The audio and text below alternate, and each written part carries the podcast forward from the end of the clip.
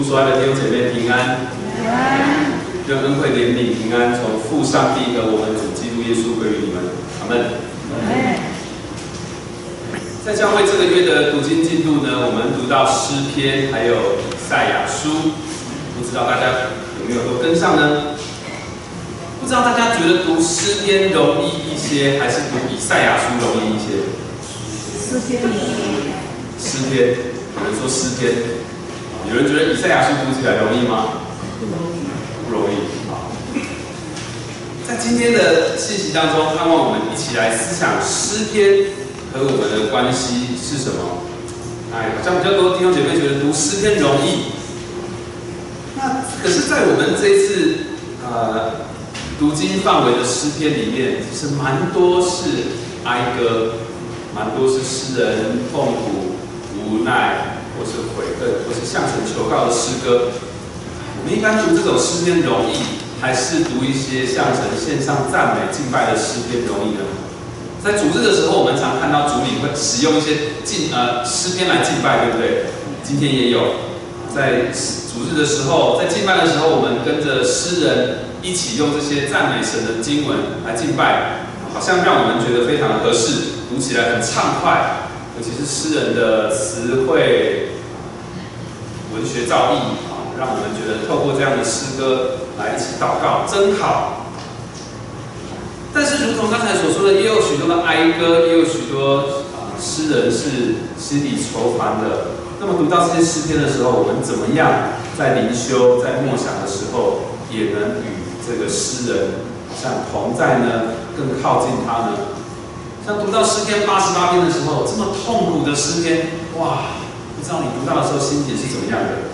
会不会恨不得好想赶快把它读过去，心情不要受它影响？特别是说有一些诗篇读到后来，好像没有什么盼望在里面，那怎么办？我们怎么样来认识这些诗篇、这些诗歌呢？特别我们怎么样去相信说？诗人诗篇不只是诗歌向神所献上的诗歌，也同时是神要向我们所说的话呢。今天我们就一起来挖宝，看看上帝要透过今天的经文给我们什么样的宝藏。我们一起来翻开今天的经文，在诗篇八十六篇。诗篇八十六篇，如果你拿的是和合本圣经，在旧约的七百二十一页。双排版的八六六八百六十六页，今天的经文我没有做投影片啊，希望大家一起翻开圣经。待会我们也会上上下下的反复看八十六篇的经文，所以你可以就停在你翻到的这一页。八十六篇有十七节，我们就一起同声来读，好吗？再稍等一下，旁边的弟兄姐妹没翻开的，可以协助他一下。好，我们同声来读，起。耶和华，求你侧耳应允我，因我是困苦求乏的。求你保存我的性命，因我是虔诚人。我的上帝啊，求你拯救这依靠你的仆人。主啊，求你怜悯我，因我终日求告你。主啊，求你使仆人心里欢喜，因为我的心仰望你。主啊，你本为良善，乐意饶恕人，有丰盛的慈爱赐给凡求告你的人。耶和华，你留心听我的祷告，垂听我恳求的声音。我在患难之日要求告你，因为你必应允我。主啊，诸神之中没有可比你的，你的作为也无可比。主啊，你所造的万民都要来。拜你，他们也要荣耀你的名，因你伟大且行奇妙的事，唯独你是神。耶和华，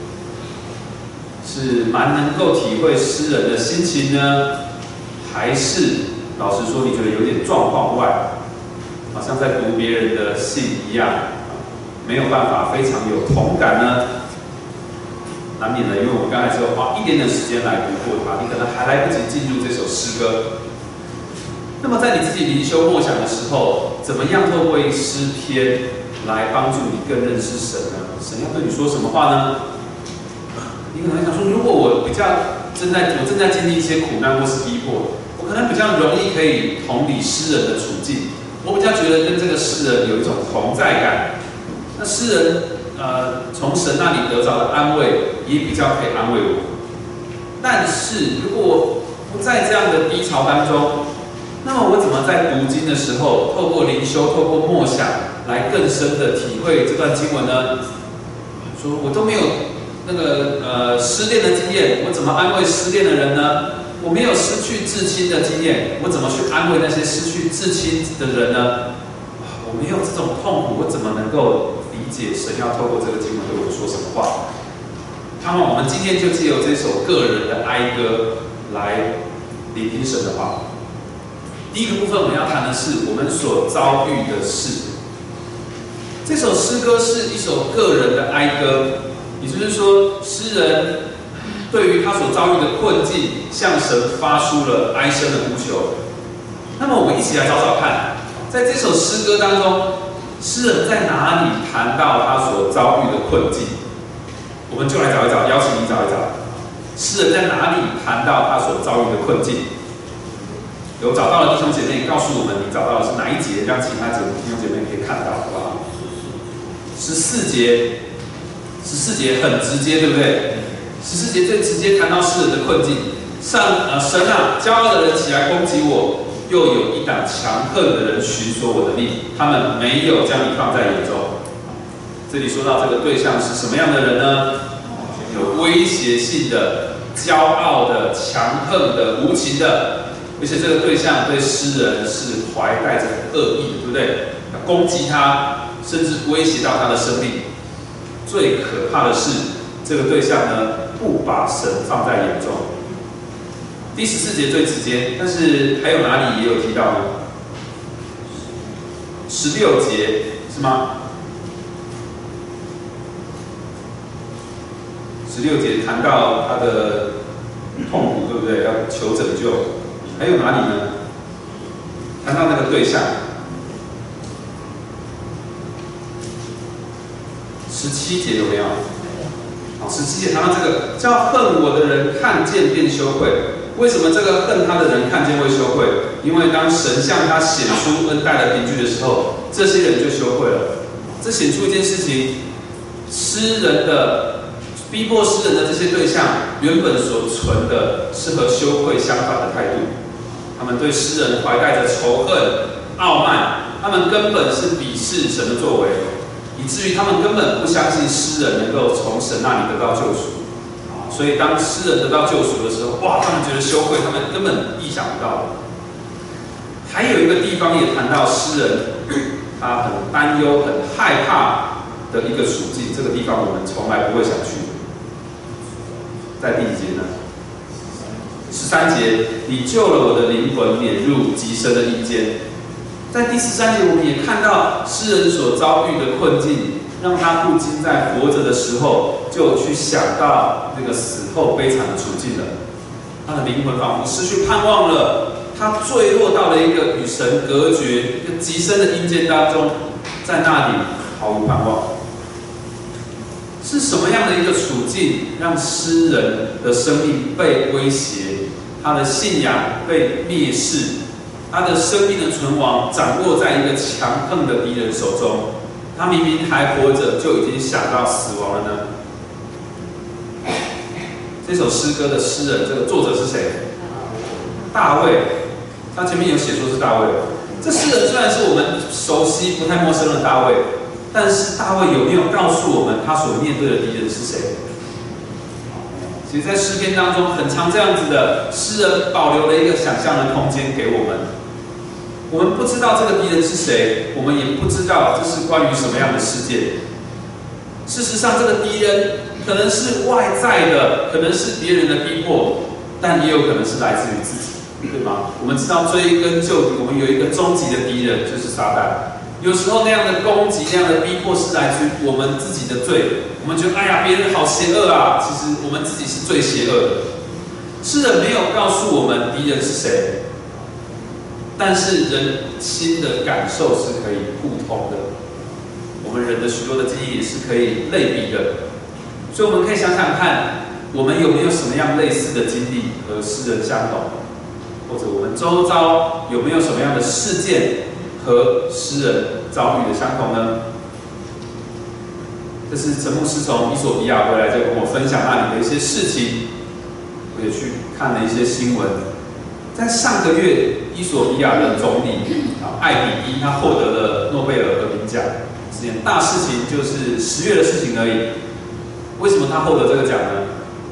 啊上任之后，他就进行改革。啊解决了伊索比亚还有厄垂利亚长达二十年的武装对峙，二十年够长了吧？但是在这二十年武装对峙之前，这个厄立垂亚为了要独立，就已经跟伊索比亚有了三十年的战争，打了三十年的战争。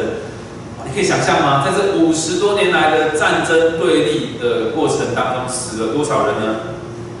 如果你生活在那个环境，在一个战乱不平的环境当中，你的生命会遭受到多大的威胁？而这位伊索比亚的总理艾比伊，哇，他居然有能耐可以抚平这个多年的战争造成的伤痛。他其实，在上任没有多久就做到这个事情。甚至呢，他跟厄立垂亚开设了往来的航线，设立了大使馆，开放港口，还有边境的往来。哇，这些东西我们觉得好像很平常不过的事情。对于伊索比亚还有厄立垂亚来说是创举，所以两国的友好关系就此展开了，人民终于有好日子过了。诺贝尔和平奖就是要发给这种人，对不对？但是你知道这个好日子维持没有多久，就在十一月，现在也才十一月中旬，对不对？这个艾比伊就陷入了一个政治危机。原因就是他自己国家的人民呢，对他发动很激烈的示威和抗议，因为这些人认为，哇，政府让某些族群的利益受到亏损，而且呢，刻意去恶待那些勇于批评政府的人，所以有一些社会运动的人士就开始针对政府发起了抗争的行动，啊，引来各地的支持者开始联结，啊，跟政府抗衡，在首都还有各地都引发了抗争的行动。所以才短短的几周而已，到现在已经有八十多个人死亡，有四百多个人被逮捕了。这个曾经得到诺贝尔和平奖的总理，他说了一句话，他说：“当有一些力量使我们想要往前迈进一步，却企图使我们退后两步的时候，也就是说，当我们想要前进，却有些力量要我们更往后退的时候，这些力量是我们应该要去制止的。”这句话的意思是什么呢？就是为了要去制止那些敌对的力量，我也不得不拿起我的权力还有武力，对不对？这个是和平奖得主会说出的话？在这个事件当中，我们可以看见一个和平大使，一个让人民曾经看见和平曙光的人，却好像也很轻易的就可以去成为那个强横的、有武力的、有政治实力的，能够夺走别人生命的一方。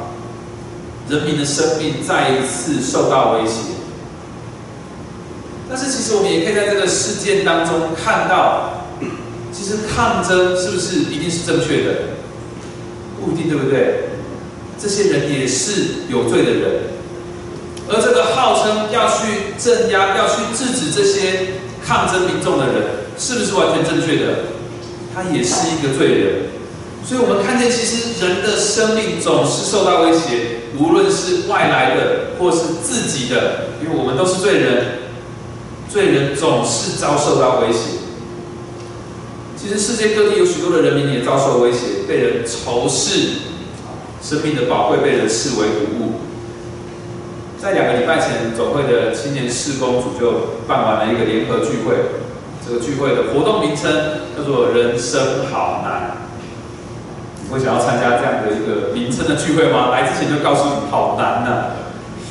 这个同胞们很有意思啊，他们特别比拟了某些地方的景况，营造了一个环境，让青年们仿佛设身处地就在那些啊生活不容易的地方，营造了这样一个不舒适、很有威胁的关卡，让这些青年人来认识生活在这些地方的人民有多么的辛苦。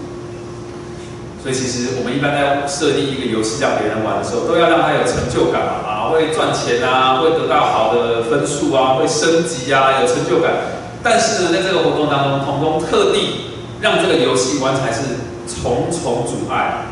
其实我们的目的是希望让这些学员在这个活动当中死去，他的身份死去，然后觉得好难呐，他才会觉得很有啊很有困难。所以我们那天活动。结束时就有一个学员很气愤，就说：“为什么要玩这个一直让我死掉的游戏？”啊，其实他就是体会到了童工们设计的目的。在一些土地上的人民真的是很辛苦，这些地方人的生命不是他的生命，不是他自己的生命，生命存亡不是握在他的手上。弟兄姐妹，虽然我们不在这些地方，不在这些处境当中，但有没有什么时候？也让你感叹人生好难呢？什么事情也让你叹息，觉得要走出去，要面对明天，都是很难的呢？我想有时候觉得人生好难，是因为我们感觉到自己原本所拥有的东西遭受到威胁了，或者被剥夺了，因此我们会感到不安，会失落。我所曾经拥有的东西。我所很扎实握在手上的东西，居然慢慢流失了，被夺去了，被轻看了，被扼杀了。有时候更严重的是，当一个人他失去了自己所拥有的东西的时候，好像仿佛连他的自己的某一部分也失去了，也使他的自我的价值受到影响。所以你会看到有一些人，他纵使失去了许多东西，他虽然还有一条命，但是他却觉得这个生命。也不值得继续存留了。套句现在的流行语，罪人的生命也是这么的朴实无华，对不对？你看见罪人的生命就是这样，这就是罪人真实的情况。那不知道各位弟兄姐妹，你有没有也曾经历过这样的低谷呢？你有没有在一些事情发生的时候，在你人生的某些阶段，你也怀疑自己生命存在的价值？甚至你可能考虑终结掉你自己的生命呢？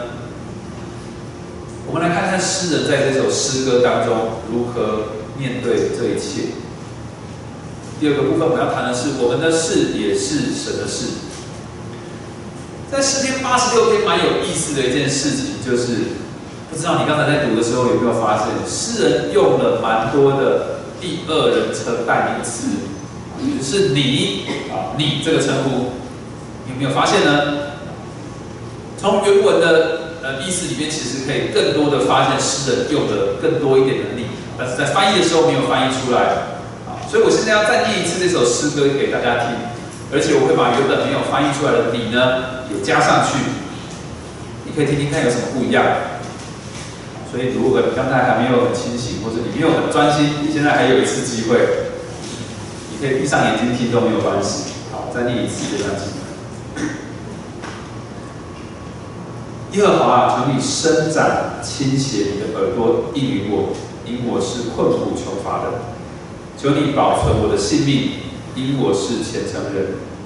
我的上帝啊，我的神啊，求你拯救你的仆人，依靠向你。主啊，求你怜悯我，因我终日求告向你。主啊，求你使你的仆人心里欢喜，因为我的心仰望向你。主啊，你本为良善，乐意饶恕人，有丰盛的慈爱赐给凡求告你的人。耶和华，求你留心听我的祷告，垂听我恳求的声音。我在患难之日要求告向你，因为你应允我。主啊，诸神之中没有可比你的，你的作为也无可比。主啊，你已经造的万民都要来敬拜你，他们也要荣耀你的名，在你的面前，因你为大，且行奇妙的事，唯独你是上帝。耶和华，求你将你的道路指教我，我要照你的真理行。求你使我专心敬畏你的名字。主我的神啊，我要一心称赞向你，我要荣耀你的名字，直到永远。因为你向我所发的，你的慈爱是大的，你已经拯救了我的灵魂，免入极深的阴间。神啊，骄傲的人起来攻击我，又有一党强横的人寻索我的命，他们没有将你放在眼中。主啊，你是有怜悯、有恩典的上帝，不轻易发怒，并有丰盛的慈爱和诚实。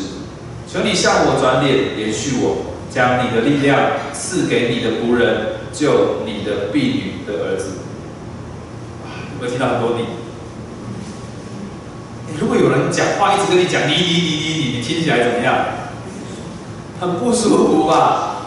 你知道现在有一种沟通法叫做我讯息啊，I message，意思就是如果今天你要跟一个人沟通，好，特别你跟这个人有一点冲突、不愉快，想要对话的时候，你最好少讲你。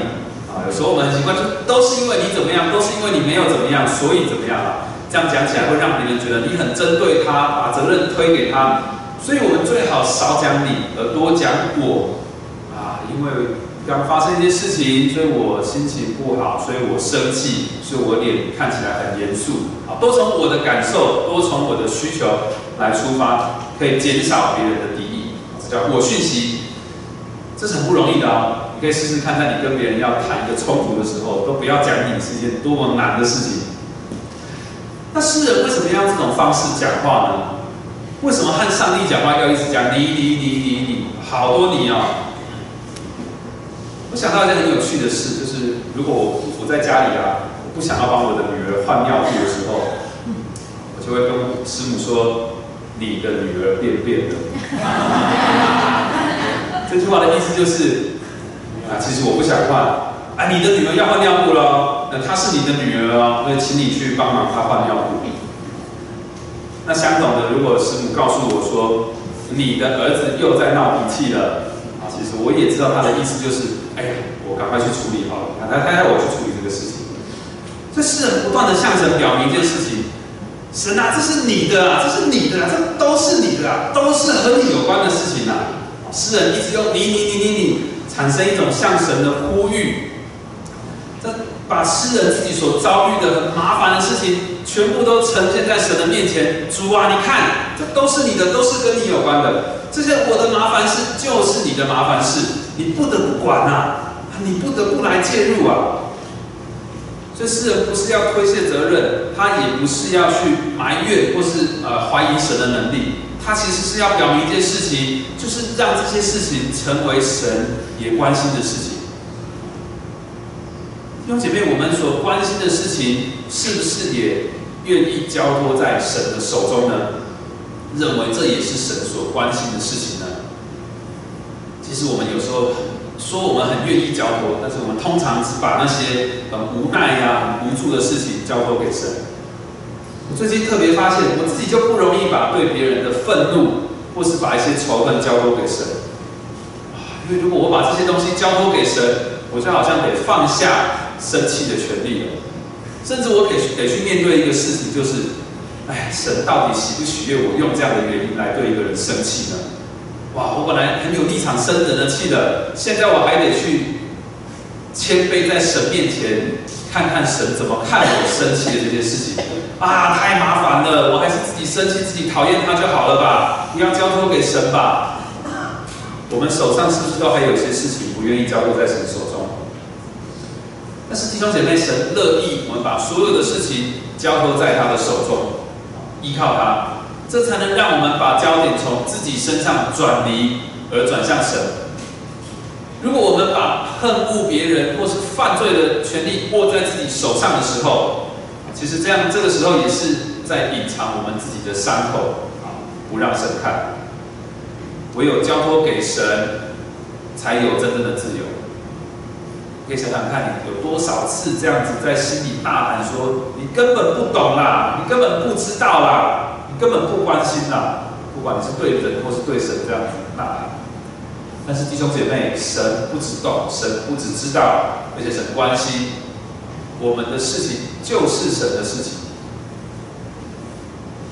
第三部分，我们来看思想神过去所做的事。这八十六篇还有一件很有意思的事情，就是我们发现诗人他用了一个蛮固定的方式在讲他要讲的话，是什么呢？他不，他不但是向神祈求，然后好像还要告诉神交代一个原因，他为什么要这样子做？你可以说这很正常吧？啊，如果有朋友跟你借钱说，哎呀，你借我一点钱吧，因为我这个月透支了。他告诉你他的期待，他也告诉你为什么他要这样子，对不对？祈求。好，那我们来看看经文里面神呃诗人在哪里讲到这样的话。第一节说：“求你测因果，因为我是困苦穷乏的。”第二节：“求你保存我性命，因为我是对你尽钱的人。”第三节：“求你怜悯我。”因为我终日求告你。第四节，求你使仆人心里欢喜，因为我的心仰望你。十六、十七，他也在祈求，对不对？求你向我转脸，延续我，赐力量，拯救你，拯救拯救不婢女的儿子。第十四节，求你显出恩待我的名句。诗人为什么要用这种方式跟神讲话呢？诗人并不是要写一个报告给上帝，清楚的交代说啊前因后果啊，所以啊我要跟你交涉，跟你谈条件，说服你来帮助我。其实不是哦，不是这样子哦。诗人其实是在向神表达，他跟神当中存在一种很特别的关系。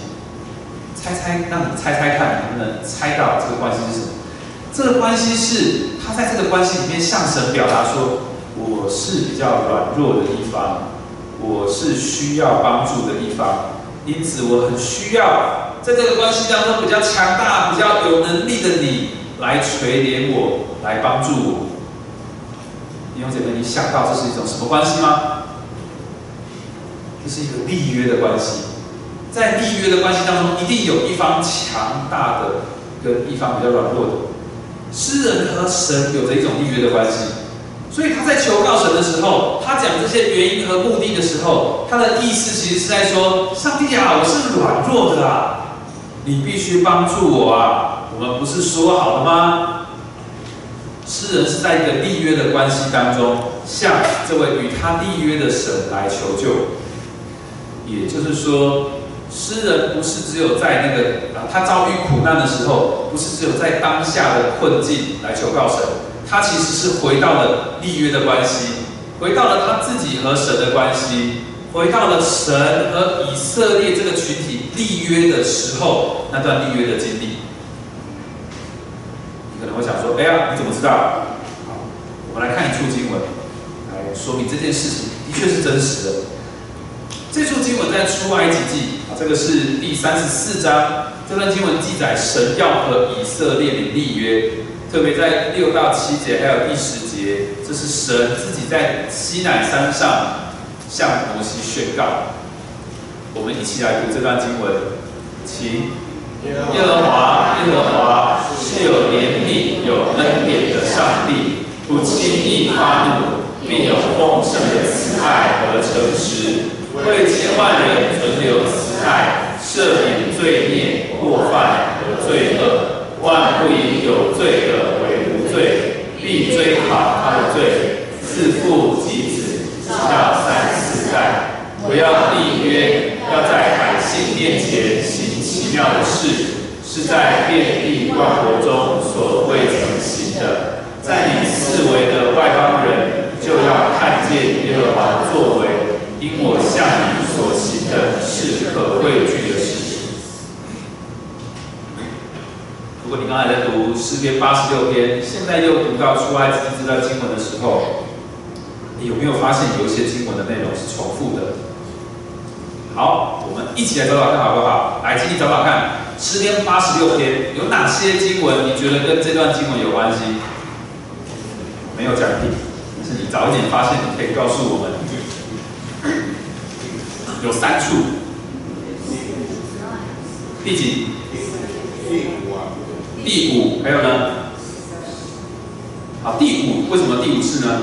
第五说，主啊，你本为良善，乐意饶恕人，有丰盛的慈爱赐给凡求告你的人。好，那出爱自己有没有谈到？有，对，良善、慈爱，还有谈到赦免罪孽、过犯和罪恶。好，这是有关的。这里诗篇说乐意饶恕人，好，丰盛的慈爱也是有出现。第五节之外还有哪里有？十五节吗？十五节几乎是重复的，对不对？主啊，你是有怜悯、有恩典的上帝，不轻易发怒，并有丰盛的慈爱和诚实。还有哪里？还有哪里？还有一个地方，其实只有一个词是重复的，在第十节那个奇妙的事，因你为大，且行奇妙的事。唯独你是上帝，你有看到吗？出埃及记这里说，我要立约，要在百姓面前行奇妙的事。这个奇妙的事多奇妙，是在遍地万国中所未曾行的。所以弟兄姐妹，诗人在撰写这首诗歌的时候，其实他是在回想着神和以色列民立约的这个事实。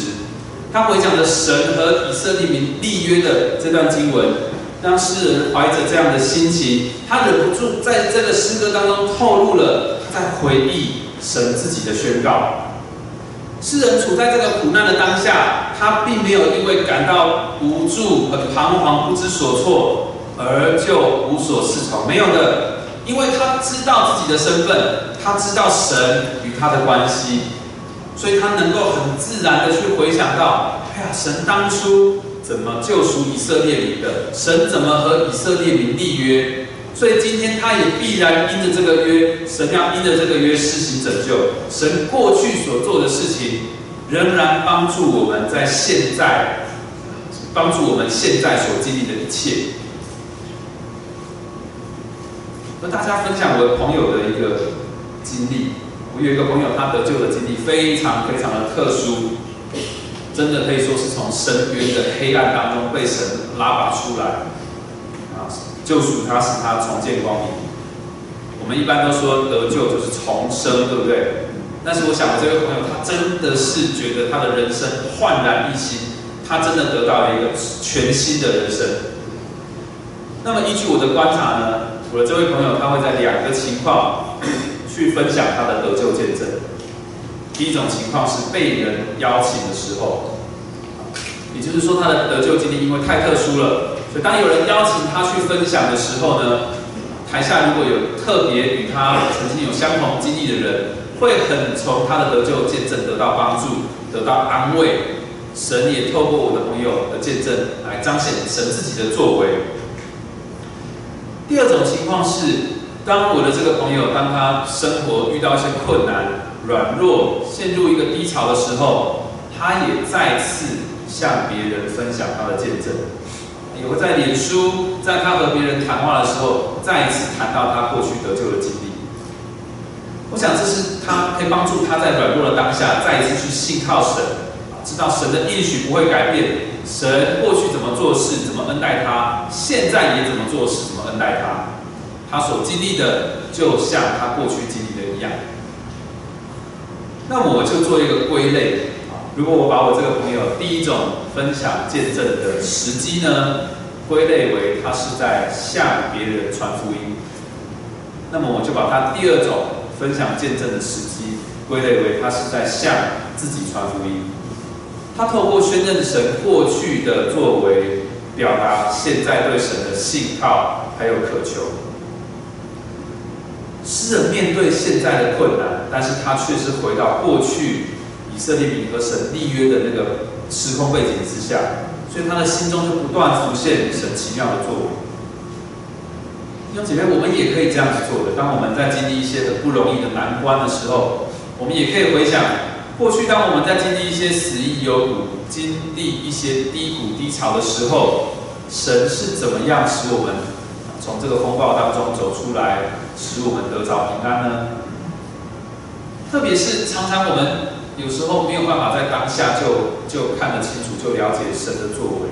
当然，有时候我们一辈子都不会知道，但是有时候我们总是回过头去看的时候，才会更清楚啊，原来神的带领、神的帮助是这么的美妙。有时候我们为一件事情祷告，祷告完神有没有成就，我们都忘记了，对不对？我们有时候只祈求神成就的事，我们忘了，或是我们也没有去献上感谢。但是回顾神过去的作为的时候，常常可以帮助我们去看见神奇妙的带领，他的慈爱。就好像我们也总是回到洗礼的时候，去把握住神已经救赎我们的确据了。所以，就算现在这个时候这个环境不太顺遂，我们自己感觉很不好，我们觉得很不平安，我们也不知道神接下来要怎么带领我们，没有关系的。我们知道神仍然照管，神仍然看顾我们的。第四部分我们要来谈专注在基督所做的事情。我想说第十节应该可以说是这首诗歌的中心的，就是敬拜的最高峰，神敬畏神，神赞美神的一个表达，达到了一个最高峰。第十节，因你为大，且行奇妙的事，唯独你是神。这段经文有一个双重的用途。诗人用不同的方式来表达神的独特。诗人在说什么呢？诗人说：“神啊，你是伟大的，做不可能的事情，而且只有你是上帝。”诗人用信心在向神宣认，神自己还有神的作为，都是独一的、无人可及的。耶和华神是独一的神，唯独独一的神耶和华行奇妙的事。诗人对神的呼求和赞美达到一个高峰了，哇，不能停下来，他不能停下来诉说神的唯一，还有神奇妙的作为，所以他必须继续的讲，继续的讲，他继续讲下去。神行了什么奇妙的事呢？神在西乃山上的作为，神颁布了律法，颁布了他自己的话语给这些百姓，那是神的子民必须要遵从的真理，神的子民都应该要遵照神的话语而活。这就是敬拜神的生命，这是敬畏神的方式。诗人思想着神的作为，于是，在第十节之后，他在第十一节就继续说：“耶和华，求你将你的道，将你的道路指教我，我要照你的真理行。求你使我专心敬畏你的名。”当我们敬畏神，当我们说我们遵从神、赞美神的时候，我们是不可能把这样的。敬拜这样的赞美和神的话语去切割开来，没有办法。现在的教会其实非常流行敬拜赞美这种诗歌敬拜的文化。你可能在一些电视上或是一些教会当中，你会看到他们非常注重诗歌敬拜的时候那种情感的流动。乐团的乐手要够专业，绝对不可以出错。我听过有一个。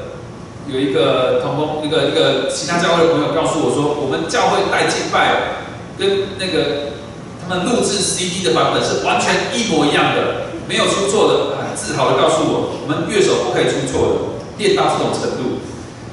带敬拜的主领要有舞台魅力，他在台上的唱跳要比底下弟兄姐妹还要更更更激动，更可以带动大家。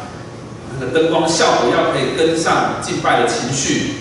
音响设备也要用最顶级的，但是如果这些敬拜赞美都是建立在设备啊、硬体啊，还有团队的高标准上面，但是却脱离了一件最重要的事情，就是神的话语的话，那么这真的不是诗人所向往的敬拜。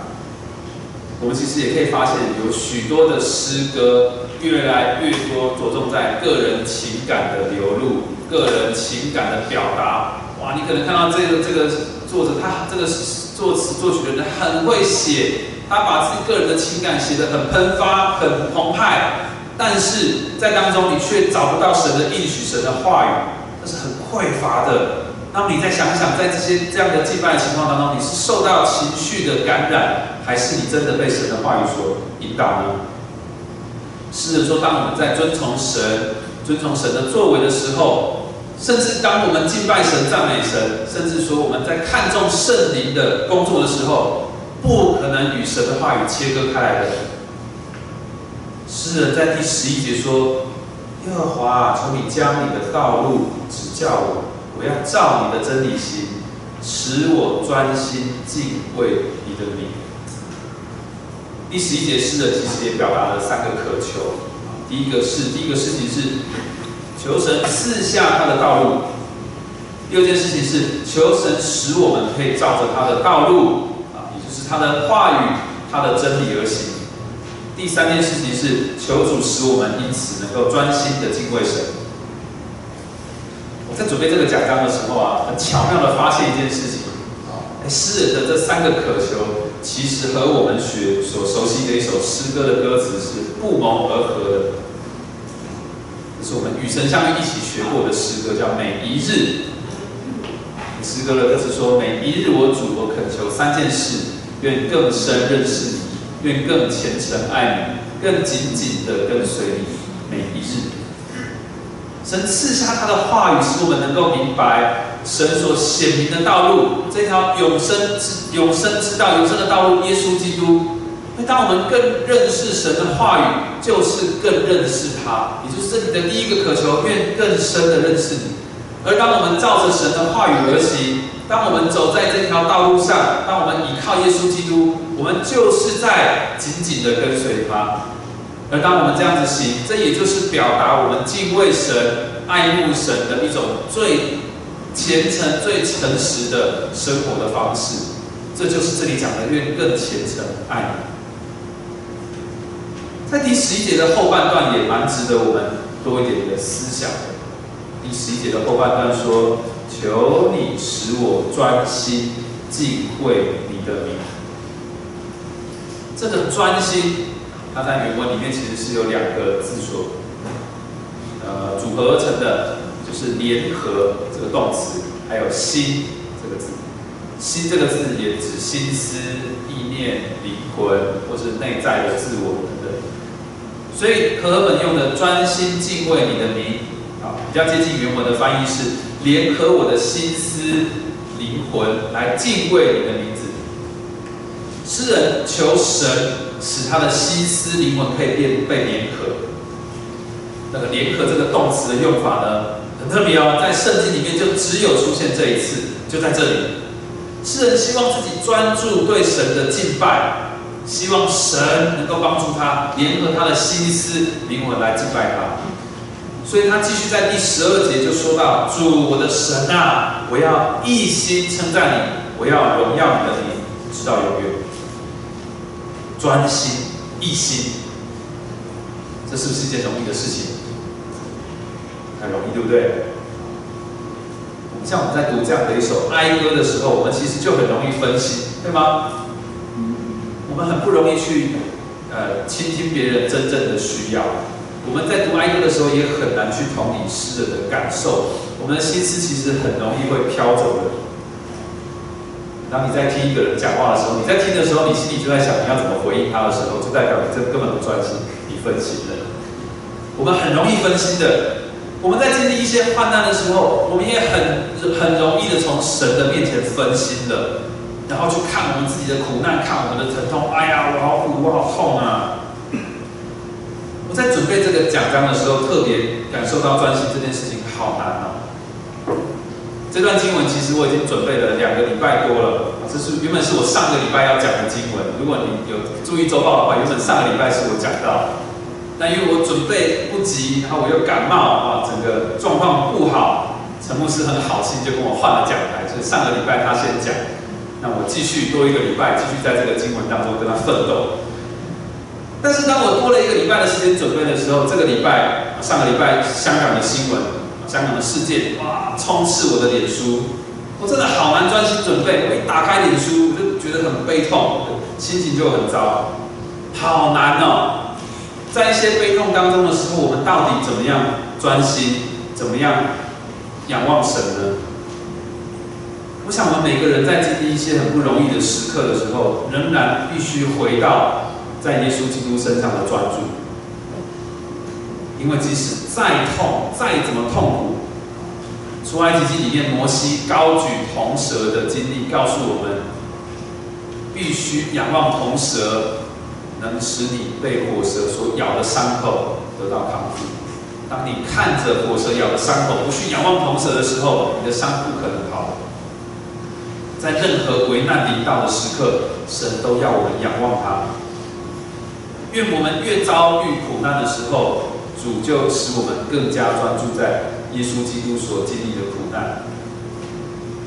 耶稣基督在这个世上所遭受的逼迫，他在这个世上为人所遭受的众叛亲离，他的门徒不认他。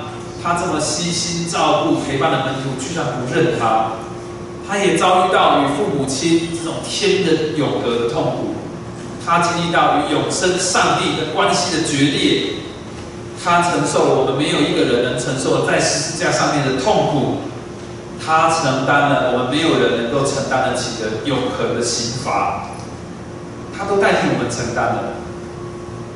耶稣基督为神为人的这些经历。让我们知道，他真的懂这些痛有多么痛，他真的懂这些痛苦有多么的痛苦，他真的明白人的罪恶带给人多大的绝望还有痛苦。所以，我们若不去透过十字架，我们若不透过耶稣基督来看这个世界，来看我们自己，我们肯定迷失方向。只有耶稣基督是唯一的道路。耶稣基督就是在第十一节里面神所显明的道路，是唯一一条能够使我们认识神、敬畏神的道路。耶稣基督的代赎，他代替我们所付上的代价，就是第十节所说的神所行的奇妙的事，也是第八节里面所说的无可比的神的作为。在我们刚读的出埃及记三十四章六节，更说这个奇妙事是在遍地万国中所未成行的，因为除了这位神以外，没有人代替我们这些该死的罪人舍去自己的生命，在耶稣基督里面和我们缔造一份新的约，把我们接进了一个新的约定里面，是永恒的，是不改变的，是不毁坏的。我们的新的生命这个身份是不动摇的，是离不开他的。是不被撒旦控诉、不被撒旦毁坏的一个新的生命，也不被暴力威胁的，也不被死亡所限制的。就算我们好像失去了很多原本我认为是属于我的、属于我的东西都流失了，没有关系的，因为神也说你是我的，你是我的，你是我的羊，我是你的好牧人。谢主，我们已经属于他了。今天我们在这首哀歌当中，我们实际真的不知道诗人遭遇了什么样的威胁，这也是诗歌体的丰富跟特别之处。我们都可以把自己遭受到的威胁、自己的罪、自己所遭遇到这些逼迫放进去，也是诗人所感受到。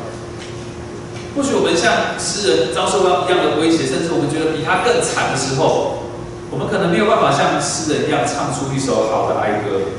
我们可能根本没有办法祷告，我们根本只有一堆复杂的情绪塞在我们的胸口，什么都说不出来。可能无声的寂静更胜过于有声的祷告。但是弟兄姐妹，神都知道，神比我们更怜惜我们，也比我们更珍爱那些身处在困苦患难中的。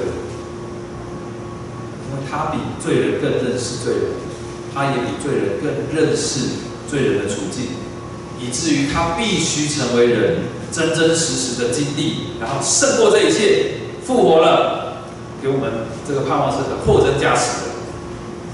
这个货真价实的盼望是这个世界没有办法给我们的，也是这个世界没有办法夺去的。我们一起祷告。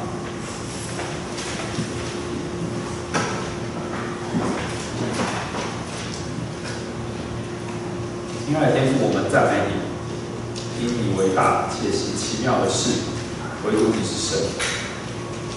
神啊，求你将你的道指教我们，使我们照你的真理而行，使我们专心敬畏你的。主我们的神啊，愿你使我们一心称赞你，荣耀你的名，直到永远。愿你使我们经历患难的时候，总是回到十架前，透过耶稣基督得到安慰。知道你所赐的福分，没有谁能给我们，也没有谁能夺去。谢谢你，祷告是奉主耶稣基督的名求。阿门。这所赐出的。